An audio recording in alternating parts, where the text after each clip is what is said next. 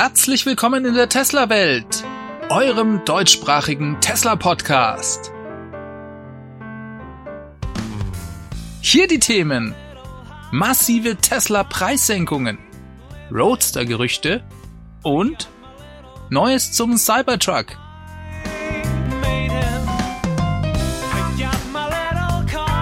Mein Name ist David und dies ist die Folge 270.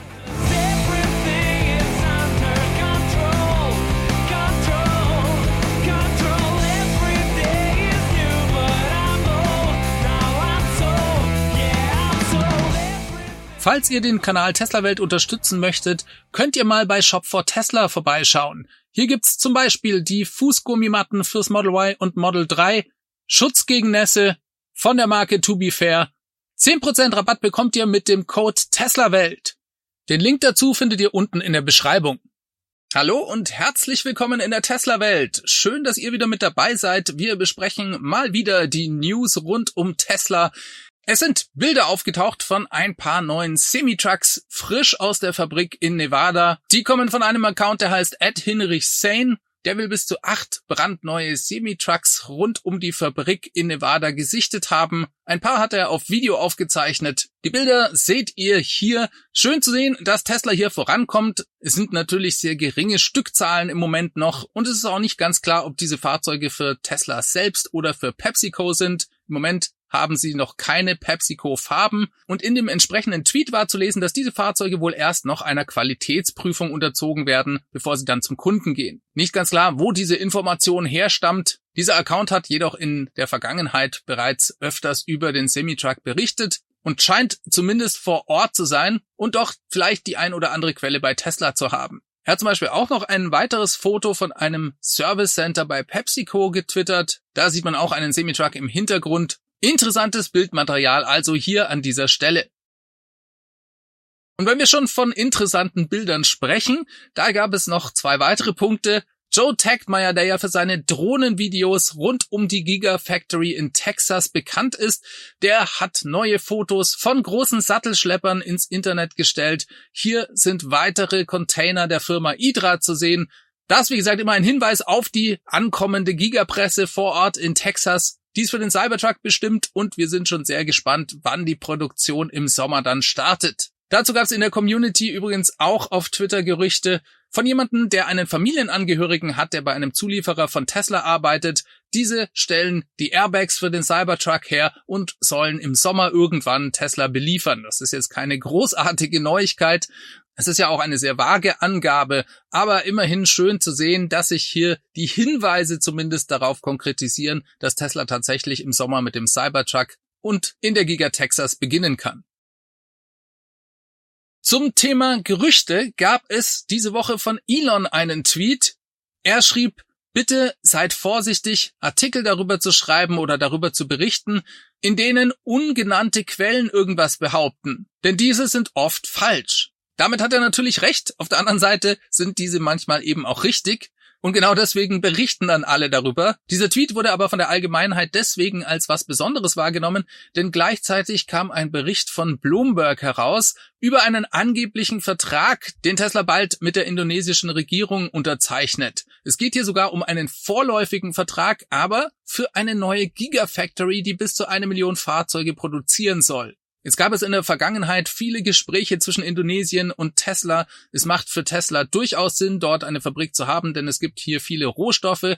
Besonders Nickelvorkommen sind sehr interessant. Laut Bloomberg ist Tesla ganz kurz davor, diesen vorläufigen Vertrag zu unterschreiben. Und ob das ein Zufall ist, dass Elon hier direkt mit so einem Tweet um die Ecke kommt, dass man vorsichtig sein soll, das glauben die meisten nicht. Fakt ist, Tesla wird schon bald neue Gigafactories ankündigen. Es könnte sehr gut sein, dass wir am 25. Januar schon bereits darüber etwas hören.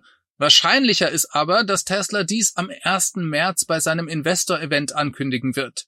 Es ist auch durchaus möglich, dass sie mehrere Standorte gleichzeitig ankündigen werden. Denn Tesla will weiterhin mit 50 Prozent jährlich wachsen und dazu muss man im Voraus genügend Kapazitäten schaffen, was die Fabriken angeht. Wir wissen ja, es gibt verschiedene Standorte, die hier im Gespräch waren. Kanada ist ein heißer Kandidat, Mexiko, Südkorea. Es gab aber auch Gespräche mit Frankreich zum Beispiel und Indonesien ist eben auch ein Kandidat auf dieser Liste. Vielmehr lässt sich bisher zu diesem Thema eigentlich nichts sagen. Wir müssen hier tatsächlich noch abwarten. Man kann ja auch sehr gut nachvollziehen, dass Tesla, wenn sie hier derzeit mit verschiedenen Ländern im Gespräch sind, sicher kein Interesse hat, dass Bloomberg mit so einem Bericht rauskommt, der vielleicht auch die Verhandlungen dann beeinflusst, wenn nämlich die anderen Partner denken, dass Tesla bereits die Wahl Indonesien getroffen hat.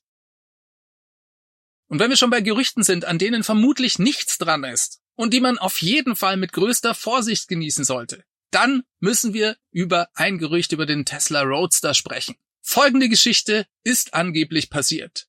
Jemand, ein Kunde, der den Tesla Roadster vorbestellt hat, der hat keine Lust mehr gehabt zu warten und hat sich gesagt, das reicht mir jetzt, das dauert viel zu lange, bis der Tesla Roadster kommt, ich cancel meine Order und will mein Geld zurückhaben. Für den Tesla Roadster musste man ja eine beträchtliche Summe anzahlen und vielleicht hatte dieser Kunde einfach keine Lust mehr oder brauchte das Geld. Auf jeden Fall rief er bei Tesla an und ein Tesla-Mitarbeiter hat ihm angeblich gesagt, dass Elon Musk persönlich behauptet hätte, dass es im Q2 oder Q3 2023 erste Roadster-Lieferungen an Kunden gebe. Und er solle doch sich das Ganze nochmal überlegen. So. Was sollen wir davon halten? Ich kann mir das ehrlich gesagt fast nicht vorstellen. Das wäre eine mega Überraschung, wenn das stimmt, denn es gibt derzeit absolut null Anzeichen dafür, dass Tesla hier mit dem Roadster vorankommt. Es gibt keine Tests, es gibt keine Bilder, es gibt überhaupt nichts. Auf der anderen Seite muss man auch anerkennen, dass Tesla es bisher fast wie kein anderer geschafft hat, Geheimnisse zu wahren. Den Tesla Roadster haben sie ja damals vor fünf Jahren mit dem Semi-Truck vorgestellt. Der kam am Ende des Semi-Trucks-Event als komplette Überraschung von dem Semi-Truck gerollt. Das Event war eigentlich vorbei, die Semi-Trucks fuhren raus, kamen dann aber nochmal zurück, hinten ging die Klappe auf und der Roadster war da. Niemand hatte davor jemals irgendwas über den Roadster gesehen oder gehört. Es war eine absolute Überraschung und Tesla hat dieses Geheimnis super unter Dach und Fach gehalten. Es ist also nicht unmöglich, dass sie den Roadster dieses Jahr liefern. Aber es ist und bleibt natürlich nur ein Gerücht, das muss man auch ganz klar anerkennen. Was haltet ihr davon? Schreibt's mir unten in die Kommentare. Denkt ihr, dass Tesla dies so gut geheim halten kann, dass sie vielleicht im Q2 oder Q3 dann den Roadster bringen? Es wäre, wie gesagt, die Sensation des Jahres. Denn Tesla hat den Roadster so oft verschoben, dass eigentlich keiner so richtig mehr dran glaubt, dass der dieses Jahr kommen wird.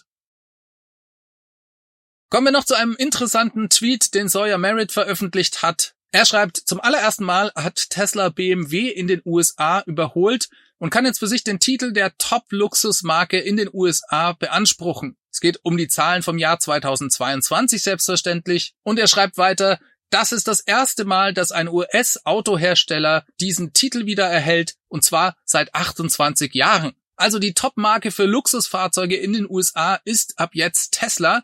Im letzten Jahr war das BMW und er schreibt hier, Tesla hat über 158.000 Autos mehr in den USA verkauft als BMW. Ja, diese Zahlen stammen von Automotive News Data Center und das sind natürlich nur Schätzungen, denn Tesla gibt zum Beispiel keine Zahlen über die USA bekannt. Automotive News Data Center schätzt, dass Tesla letztes Jahr 491.000 Fahrzeuge in den USA absetzen konnte und BMW liegt hier als Zweitplatzierter weit dahinter und der Abstand ist so groß, dass man eigentlich auch sicher sein kann, dass es stimmt, auch wenn die Zahlen hier vielleicht nicht absolut korrekt sind. Er hat dann auch noch ein interessantes Zitat getwittert. Das kam von jemand, der mit Automotive News gesprochen hatte, die diese Zahlen veröffentlicht haben. Und der sagte, nicht nur wollen Käufer von Luxusfahrzeugen ab jetzt Elektroautos, sondern die einzige Firma, die ausschließlich Elektroautos verkauft, ist jetzt hier der neue Marktführer. Und diese Überflutung mit Tesla-Fahrzeugen, die schickt eine eindeutige Nachricht an die Industrie. Wenn ihr an der Spitze des Luxussegments sein wollt, dann müsst ihr Tesla schlagen. Und ihr müsst es mit Elektroautos tun. Das fand ich eine gute Zusammenfassung der Lage. Das ist ein echtes Problem für die Automobilindustrie. Kommen wir noch zu einem Software-Update bei Tesla, das uns aber nicht betrifft. Das hat der Account Not a Tesla App getwittert. Auf dem chinesischen Markt hat Tesla hier mehrere Apps den Autos hinzugefügt. Zum einen mal gibt es jetzt eine Handschrifterkennung im Auto. Interessant. Und dann haben sie auch noch die WeChat-App ins Auto gebracht. Gut, WeChat spielt bei uns natürlich keine Rolle. Dementsprechend wird das definitiv auch nicht kommen. Tesla passt die Fahrzeugsoftware an die unterschiedlichen Märkte an und es gibt eben in jedem Markt eigene Apps, auch wenn die Fahrzeugsoftware im Großen und Ganzen sich natürlich sehr ähnelt. So ein paar Ausreißer gibt's eben dann und ich finde es auch gut, dass Tesla das macht. Schön zu sehen, dass sie das hier weiter entwickeln. reden wir noch über eine neue Information zum Thema Full Self-Driving Computer. Zum Thema Hardware 4. Es gibt Hinweise auf eine Überarbeitung der existierenden Hardware in den Tesla-Fahrzeugen. Diese kommt aus China. Hier sind Dokumente aufgetaucht, die von Tesla wohl an regulatorische Behörden übersandt worden sind. Wir haben eine Information über Twitter bekommen von jemandem namens Chris Sheng. Der hat ein paar Fotos von diesen Dokumenten getwittert und das ist natürlich alles auf Chinesisch, aber er erklärt uns, dass bei der Autopilot Hardware 4 bei den Frontkameras eine wegfällt. Bisher gibt es ja drei Frontkameras in eurem Tesla und diese Zahl soll wohl auf zwei reduziert werden, und zwar wegen der deutlichen Erhöhung der Pixeldichte und des Sichtfeldes. Also, bessere Kameras und deswegen nur noch zwei nötig. Denn dieses neue Kameragehäuse, das scheint nun auch mit einer neuen Heizung ausgestattet zu sein und mit einem neuen Lüfter. Das gab's bisher schon. Wenn ihr euch das mal im Winter angeschaut habt, und eure Frontscheibe total vereist war, dann habt ihr gesehen, dass dieser Bereich der Scheibe, wohinter die Kameras sitzen, immer vom Eis frei bleibt.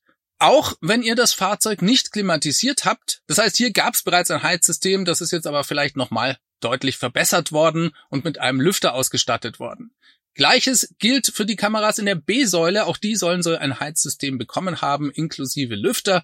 Mehr war aber in diesen Dokumenten auch nicht enthalten. Es gibt keinerlei Hinweise darauf, dass hier vielleicht noch zusätzliche Kameras oder vielleicht sogar noch andere Sensoren verbaut sind. Es gab ja vor ein paar Wochen mal Spekulationen über ein sogenanntes HD-Radar. Hier hat Tesla auch etwas in der Entwicklung. Ein Patent dafür ist bis Anfang Februar unter Embargo. Ab da werden wir vielleicht dazu mehr erfahren. Die Hardware 4 wird ja von vielen Beobachtern schon seit einer Weile erwartet. Tesla hat das übrigens ursprünglich für die Einführung des Cybertrucks vorgesehen. Die sollte aber Ende 2022 stattfinden. Und dementsprechend war die Spekulation, dass vielleicht der neue FSD-Computer und eben auch neue Sensoren im Fahrzeug dann Einzug erhalten. Jetzt verspätet sich der Cybertruck. Es könnte natürlich sein, dass die Hardware 4 trotzdem, wenn sie soweit fertig ist, dann bereits in die Fahrzeuge kommt. Braucht Tesla denn überhaupt diese Hardware 4, um Full Self-Driving zu erreichen? Das ist die große Frage, die sich viele stellen. Viele Fans denken, ja, das brauchen sie unbedingt. Tesla behauptet weiterhin, dass Full Self-Driving auch mit der aktuellen Hardware erreichbar ist und dass der einzige Unterschied eben sei, dass hier die Sicherheit nochmal weiter erhöht werden kann. Sie sagen, wenn die aktuelle Hardware zum Beispiel dann doppelt so gut fahren kann wie ein menschlicher Fahrer, dann wird eben durch Hardwareverbesserungen da ein höheres Level erreicht, also dann fünfmal so gut oder zehnmal so gut irgendwann in Zukunft. Ob das tatsächlich so ist, muss man mal abwarten. Auf der anderen Seite finde ich es überhaupt nicht verwunderlich, dass sich die Hardware in den Fahrzeugen weiterentwickelt. Ein Tesla verbessert die Fahrzeuge ja kontinuierlich und die Entwicklung in der Industrie geht auch einfach weiter. Die alten Kameras, die haben 1,2 Megapixel. Das kann man sich gar nicht mehr vorstellen bei den heutigen Handys. Und da ist ganz klar, dass eben eine Kamera jetzt mit 5 Megapixeln zum Beispiel nicht teurer sein wird als die alte. Und warum sollten sie dann alte Hardware dann noch verbauen? Genauso ist es bei den Computerchips, die werden immer besser und effizienter und da wird es eben alle drei Jahre zum Beispiel eine neue Version geben. Der Fakt allein, dass hier neue Hardware verbaut ist, ist also kein Hinweis darauf, dass FSD das nötig macht. Wir werden abwarten, wie hier die Entwicklung ist. Ich bin schon sehr gespannt, die neue Hardware in den Fahrzeugen zu sehen. Was die Kameras angeht, da bin ich mir gar nicht so sicher, ob die vielleicht nicht schon bereits in der Produktion verbaut werden. Ich finde zum Beispiel, dass die Kameraqualität bei meinem neuen Model 3 deutlich besser ist als bei meinem alten. Es kann natürlich auch durch Software erreicht werden, aber mich würde nicht wundern, wenn hier auch schon verbesserte Kameras drinstecken. So, jetzt reden wir aber über den Elefanten im Raum und zwar die Preissenkungen bei Tesla. Ihr habt's alle mitbekommen. Tesla hat in der Nacht vom Donnerstag auf den Freitag massive Preissenkungen weltweit durchgeführt. Nach den Preissenkungen der vergangenen Woche in China ist jetzt auch Nordamerika und Europa an der Reihe und das Ganze ist tatsächlich ein Erdbeben oder ein Erdrutsch. Und wir werden uns selbstverständlich anschauen, was genau passiert ist und wie das Ganze einzuschätzen ist. Ja, und bevor wir uns die Lage in Deutschland anschauen, fangen wir mal in den USA an. Tesla ist einfach super krass. Ich erkläre euch, was ich meine. In den USA, da gab's bisher kein Standard Range Model Y. Die Nachfrage war so hoch, dass es ausreichend war für Tesla, mit dem Long Range Modell anzufangen. Der Einstiegspreis des Model Y lag bei 66.000 Dollar. Und das ist nochmal besonders krass, denn in den USA ist die Mehrwertsteuer nicht in diesem Fahrzeugpreis enthalten. Die 66.000 Dollar waren also der Nettopreis. Jetzt wurde ab 1. Januar in den USA eine neue Förderung eingeführt. 7.500 Dollar Steuererleichterung gibt's da, aber diese wurde natürlich auch an den Preis der Fahrzeuge gekoppelt. Bei Limousinen ist hier die Grenze 55.000 Dollar und bei SUVs 80.000 Dollar. Sollte alles soweit okay sein, könnte man sich denken, gut, das Model 3 Long Range, das lag über dieser 55.000 Dollar Schwelle und Tesla hat es prompt auch aus dem Programm genommen, als diese Ankündigung der Preisschwelle bei den Limousinen bekannt wurde. Aber zumindest dachte man, das Standard Range Model 3 wird sich definitiv dafür qualifizieren und Model Y bis 80.000 Dollar als SUV sollte auch kein Problem sein, der Preis lag ja bei 66. Jetzt hat aber die US-Regierung hier noch eine Gewichtsklausel eingeführt die bestimmt, wann ein Auto als SUV gilt und wann nicht. Und siehe da, das Model Y war ein paar Kilo zu leicht. Dementsprechend sollte es für ein fünfsitziges Model Y gar keine Förderung geben. Das ist das meistverkaufte Elektroauto in den USA. Und das führte natürlich zu der Situation, dass dann Plug-in-Hybride wie ein Jeep Wrangler zum Beispiel mit fast keiner batterieelektrischen Reichweite diese Förderung trotz seines benzinfressenden Motors bekommen hat und das Tesla Model Y eben nicht. Nur in der Siebensitzer-Variante war es schwer genug und Tesla-Fans haben sich natürlich gefragt, ob diese Gewichtsgrenze nicht Absicht ist. So, und was macht jetzt Tesla? Anstatt sich zu beschweren und rumzujammern, senken sie den Preis von 66.000 Dollar auf 53.000 Dollar und qualifizieren sich damit mit ihrer Limousine Model Y für diese Steuererleichterung. Das Fahrzeug ist einfach über Nacht 13.000 Dollar günstiger geworden. Und jetzt kommt diese Steuererleichterung noch obendrauf. Das müsst ihr euch mal vorstellen. Für rund 45.000 Dollar könnt ihr jetzt als Endkunde ein Fahrzeug bekommen. Der Preis ist also um 20.500 Dollar für den Endkunden gesunken. Das ist fast ein Drittel des Fahrzeugwerts. Game over für jegliche Konkurrenz und ich meine mit Konkurrenz nicht die anderen Elektroautohersteller, denn der Markt für Elektroautos, der wird immer größer, von daher ist hier Platz für alle Hersteller. Nein, ich meine damit vor allem Game over für die klassische Automobilindustrie mit den Verbrennern.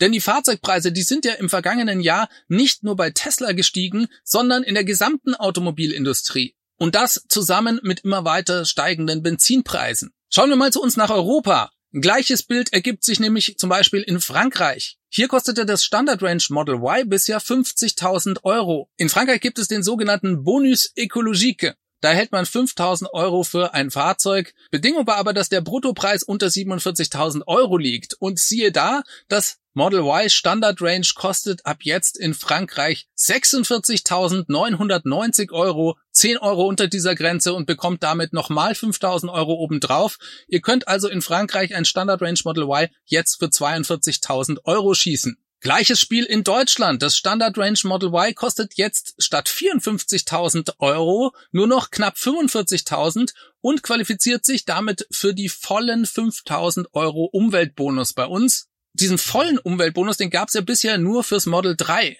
Das Model Y war einfach zu teuer dafür. Der Netto-Listenpreis liegt jetzt aber eben unter diesen 40.000 Euro Grenze, die es bei uns gibt und dementsprechend bekommt man 5.000 Euro nochmal obendrauf. Man kann jetzt also in Deutschland ein Model Y für 39.890 Euro kaufen, wenn man den Bonus mit abzieht.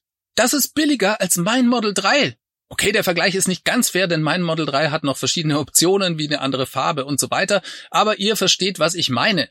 De facto ist der Preis damit von 54.000 Euro minus dem 3.000 Euro bisherigen Bonus um 11.000 Euro gefallen. Und man kann sogar argumentieren, dass das Standard Range Model Y somit das 35.000 Dollar Auto ist, das Tesla immer versprochen hat. Denn wie gesagt, in den USA sind ja bei diesen 35.000 immer die Mehrwertsteuer noch nicht mit eingerechnet. Der Nettopreis inklusive der Liefergebühr, der liegt in Deutschland bei 38.546 Euro und abzüglich der 5.000 Euro Umweltbonus kommt er dann eben irgendwo bei 33.500 raus. Wisst ihr noch, wie alle geschimpft haben, als Tesla das Model 3 eingeführt hat und es mehr als 35.000 Dollar gekostet hat? Jetzt habt ihr es. Es ist halt eben jetzt ein Model Y. Interessanterweise gab es ein offizielles Statement von Tesla Deutschland zu dieser Preissenkung. Das ist auch mal was Neues. Das lese ich euch kurz vor. Trotz erheblicher Herausforderungen im vergangenen Jahr, die von der Halbleiterknappheit, der Energiekrise, logistischen Einschränkungen bis zu weiteren Covid-bedingten Störungen reichten, haben wir durch die Regionalisierung von Produktion und Lieferketten weiter erfolgreich die Grundlagen für unser zukünftiges Wachstum gelegt. Des Weiteren leiteten wir den Übergang zu einer gleichmäßigeren Verteilungsstrategie ein, um zukünftig Logistik und Lieferspitzen zu verringern. Unser Fokus auf kontinuierliche Produktverbesserung durch originelle Konstruktions- und Herstellungsprozesse hat unsere Fähigkeit, das beste Produkt zu branchenführenden Kosten herzustellen, weiter optimiert. Am Ende eines turbulenten Jahres mit Unterbrechungen der Lieferkette haben wir nun eine Normalisierung eines Teils der Kosteninflation erreicht, was uns das Vertrauen gibt, diese Entlastungen an unsere Kunden weiterzugeben. Während wir weiter die lokale Fahrzeugproduktion steigern und eine weltweite Verbesserung der Skaleneffekte erzielen, machen wir die Modelle 3 und Y in EMEA in Europa nun noch zugänglicher für Kunden und Interessenten. In Deutschland liegt der Startpreis für einen Tesla Model 3 nun bei 43.990 Euro, 6.000 Euro günstiger. Die Einstiegspreise der Long Range und Performance Varianten des Model 3 verringern sich um 5.500 respektive 2.500 Euro. Long Range kostet jetzt 54.000, Performance 61. Bei Model Y ein ähnliches Bild schreiben sie dann noch 9.100 Euro geht's runter auf nun eben 44.890. Long Range ist immerhin 2.000 Euro günstiger geworden. 55.000 Euro zahlt man hier jetzt. Und die Performance-Variante ist 500 Euro billiger geworden. Die kostet jetzt 65. Tesla erklärt hier also die Preissenkungen und sagen, erstens, Regionalisierung der Produktion und der Lieferketten. Zweitens, Kostensenkungen durch kontinuierliche Produktverbesserungen und originelle Konstruktions- und Herstellungsprozesse, also Kostensenkung bei der Produktion. Und dann noch die Normalisierung eines Teils der Kosteninflation. Und das ist auch etwas, von dem hat Elon schon gesprochen. Tesla hat Vertrauen, dass sich dieser Trend bei der Inflation fortsetzt. Elon hatte ja gesagt, er sieht hier deflationäre Züge bereits. Die Lithiumpreise fallen, die Transportkosten sinken. Tesla denkt, dass sich dieser Trend fortsetzt. Zusammen eben mit den Kostensenkungen und Skaleneffekten durch die Ausweitung der Produktion. Will Tesla damit sagen, dass es keinen Rückgang der Nachfrage gab und dass sie das allein aufgrund dieser Punkte machen? Ich glaube, das wollen sie damit nicht sagen. Selbstverständlich gab es auch einen Rückgang der Nachfrage, aber ich glaube, Tesla versucht durch diesen schlauen Schritt die Nachfragediskussion ein für alle Mal zu beenden. Reicht das aus? Vermutlich erstmal schon. Denn meiner Meinung nach ist dies vor allem eine riesige Demonstration von Teslas unglaublicher Preisgestaltungsmacht und auch von ihrem Vorsprung gegenüber dem Rest der Industrie. Denn Tesla kann das machen. Sie können sich das erlauben. Und das in einem schrumpfenden Automobilmarkt und mitten in einer Rezession. Denn Elon, der geht davon aus, dass es dieses Jahr eine Rezession gibt, die vielleicht genauso schlimm werden könnte wie 2008, 2009. Und damals hätte es Tesla fast erwischt. Heute ist die Situation so, dass Tesla vermutlich am allerbesten durch so eine Rezession kommt. Schauen wir uns einen kürzlichen Tweet von Elon an, mit einer Statistik der USA. Hier sieht man starkes Wachstum nur bei Tesla. Bei fast allen anderen Automobilherstellern gab's rote Zahlen, was den Absatz angeht. Bei Tesla war bisher die Nachfrage so hoch, dass sie die Preise immer weiter steigern mussten. Und ja, das hatte natürlich auch was mit steigenden Rohstoffkosten zu tun, aber ich denke hauptsächlich auch mit der Nachfrage. Und jetzt, wo es mal Gegenwind in puncto Nachfrage gibt, können sie sich es leisten, die Preise so stark zu senken. Die Marge fällt dadurch natürlich. Aber was man unbedingt verstehen sollte, ist, dass dadurch auch der Profit steigt und damit wiederum die Earnings per Share, also wie viel Tesla pro Aktie verdient. Und genau dieser Wert bildet die Grundlage für den Aktienpreis. Und deswegen sind diese Preissenkungen von Tesla eine hervorragende Nachricht auch für Tesla-Investoren.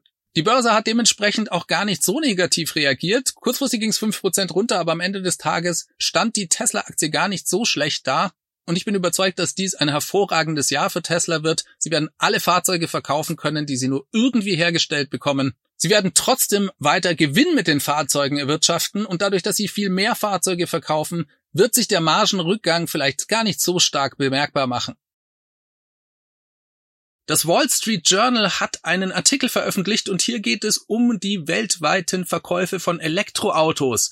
Siehe da, im letzten Jahr 2022 ist die Zahl der Elektroautos auf 10% weltweit gestiegen.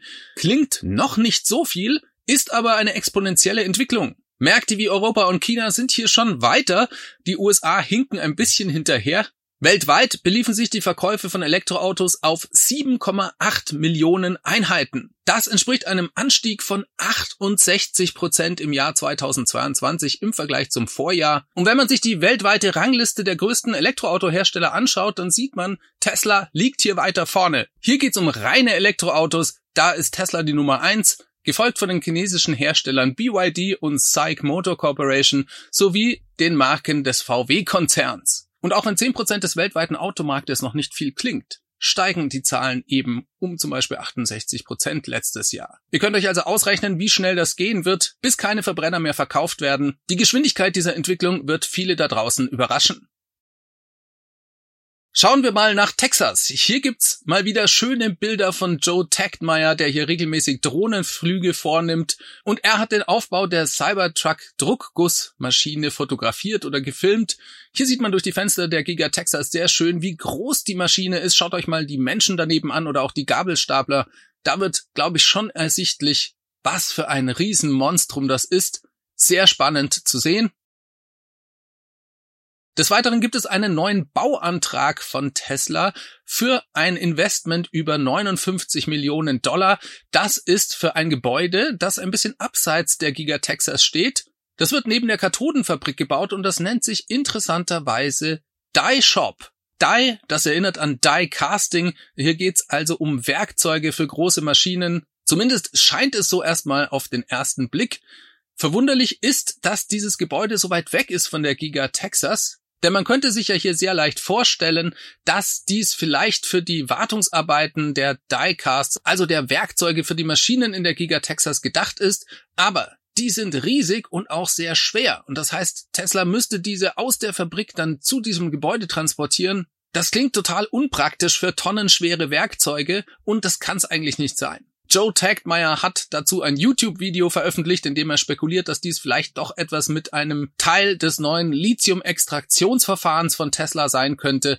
Das ist zum heutigen Zeitpunkt natürlich nur wilde Spekulation. Allerdings könnte die Nähe zu der Kathodenfabrik natürlich darauf hindeuten, dass es sich hier eher um etwas handelt, was mit der Batteriezellproduktion zu tun hat.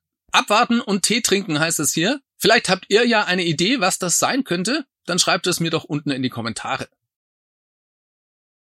In der Nacht vom Sonntag auf Montag hat Tesla mal wieder an den Supercharger-Preisen geschraubt. Hier haben viele schon wieder spekuliert, dass es nach dem Preisrutsch von letzter Woche vielleicht jetzt wieder bergauf geht mit den Preisen. Dem war aber nicht so. In Deutschland haben sich die Preise eigentlich gar nicht geändert, soweit ich das hier absehen konnte. Tesla Adri twitterte dazu und schrieb, die Preise sind in den meisten Ländern gleich geblieben. In den Niederlanden sind sie sogar noch weiter gefallen. Dazu gab es dann einen Screenshot. Hier sind die Preise in den Niederlanden in der Nebenzeit bei 40 Cent und in der Hauptzeit bei 44 Cent.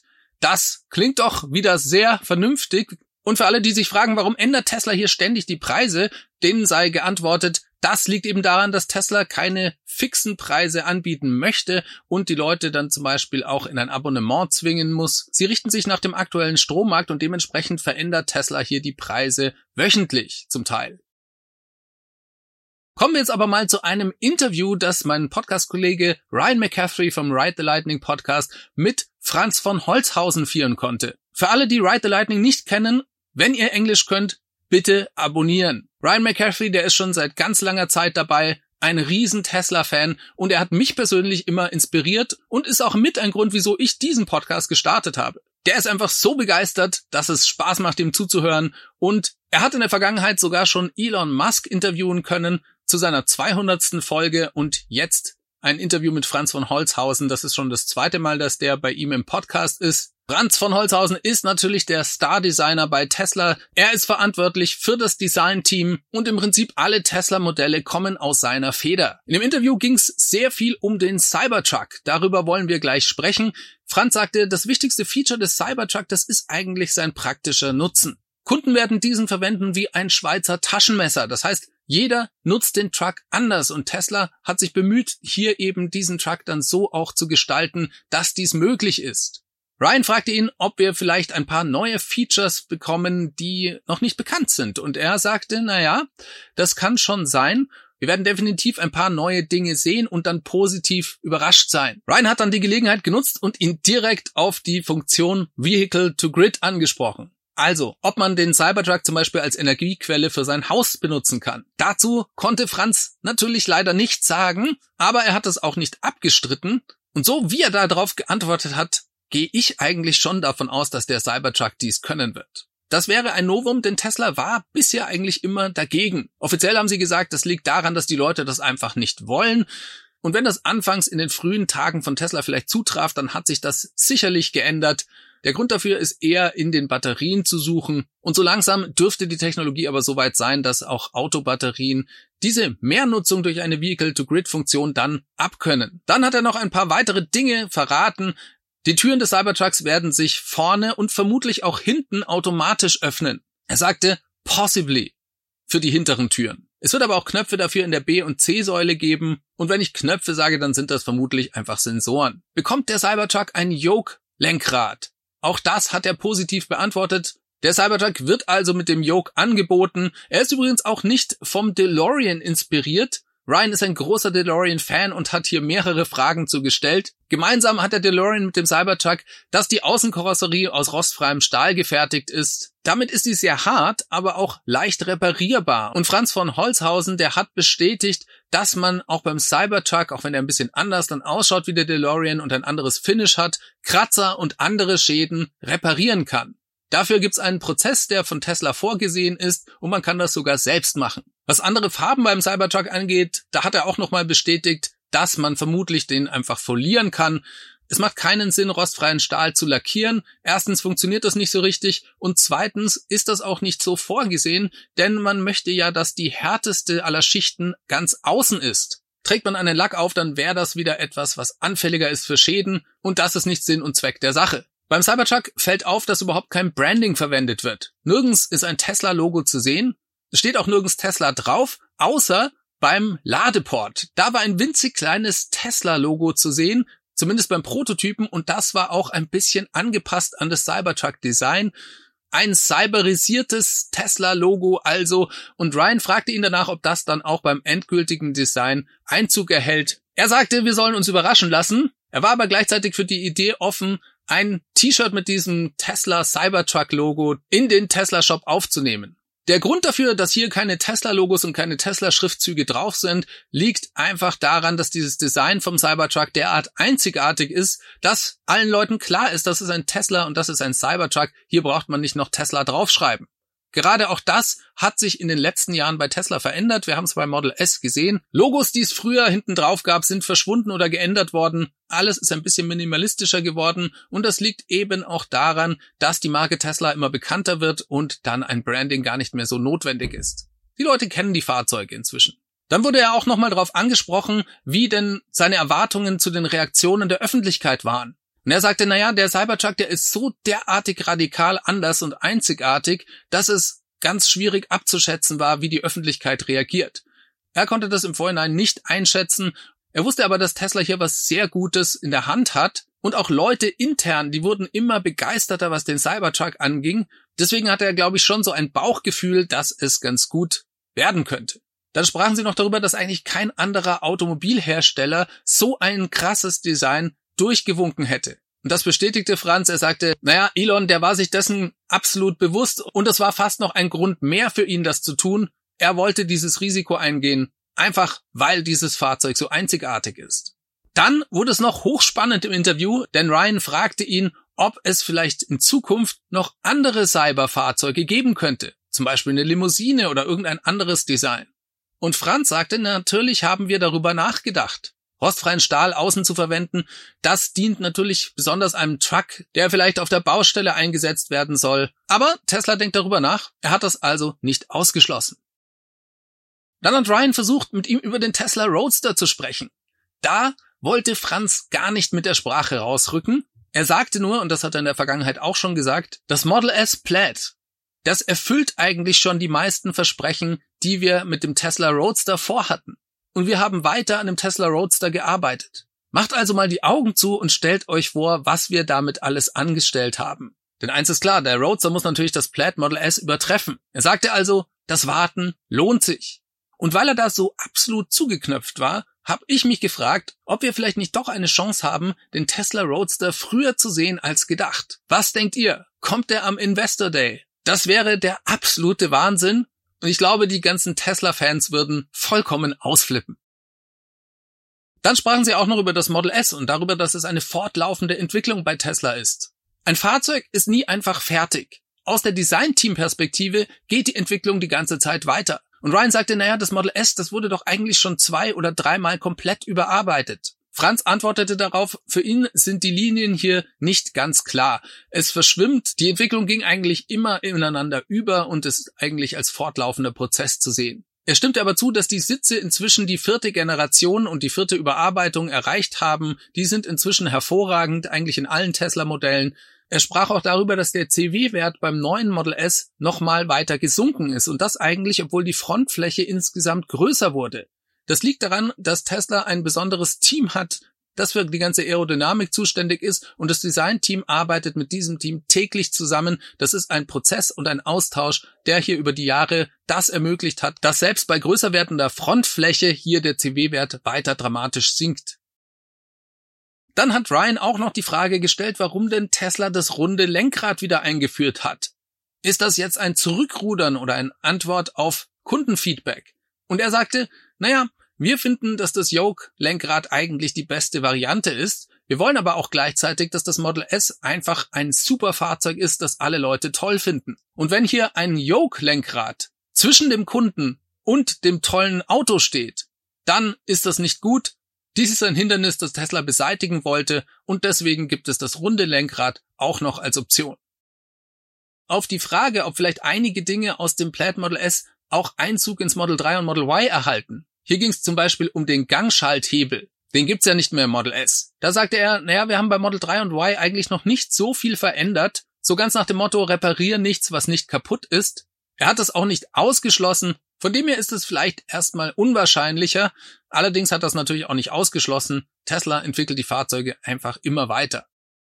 Jetzt ist natürlich auch ganz klar, dass die USA ganz neidisch sind auf unsere tollen Farben, die wir hier aus der Giga Berlin bekommen. Und Ryan fragte ihn danach, ob es denn auch in den USA vielleicht neue Farben geben könnte. Franz sagte, ja, hoffentlich. Und dann sprach er auch nochmal über die Farbe des Tesla Roadsters und sagte, die wird einfach einzigartig. Der Roadster bekommt also eine eigene Farbe.